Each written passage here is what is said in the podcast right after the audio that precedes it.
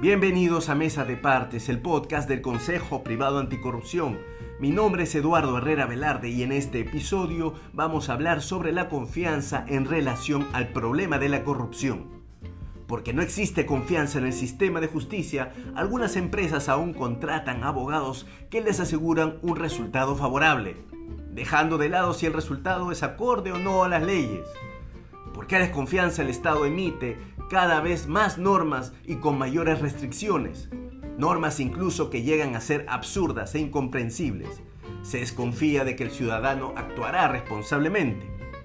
Porque existe desconfianza, se exige transparencia y a veces esta se manosea llegando a ser un mero formulismo.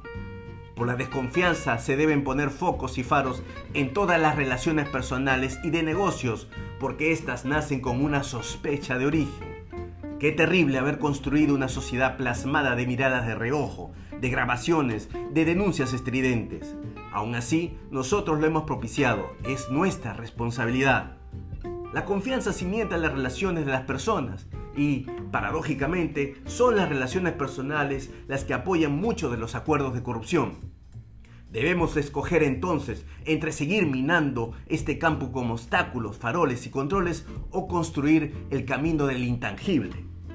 Algunos dirán que es imposible y que el camino de la buena fe ya está perdido, que se trata de una batalla por demostrar más y más rudeza contra la corrupción.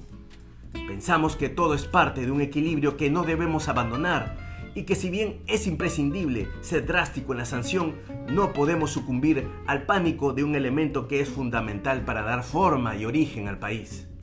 Bienvenida la confianza, bienvenido un nuevo comienzo. Esto fue Mesa de Partes, el podcast del Consejo Privado Anticorrupción que se despide hasta el próximo año con mucha confianza.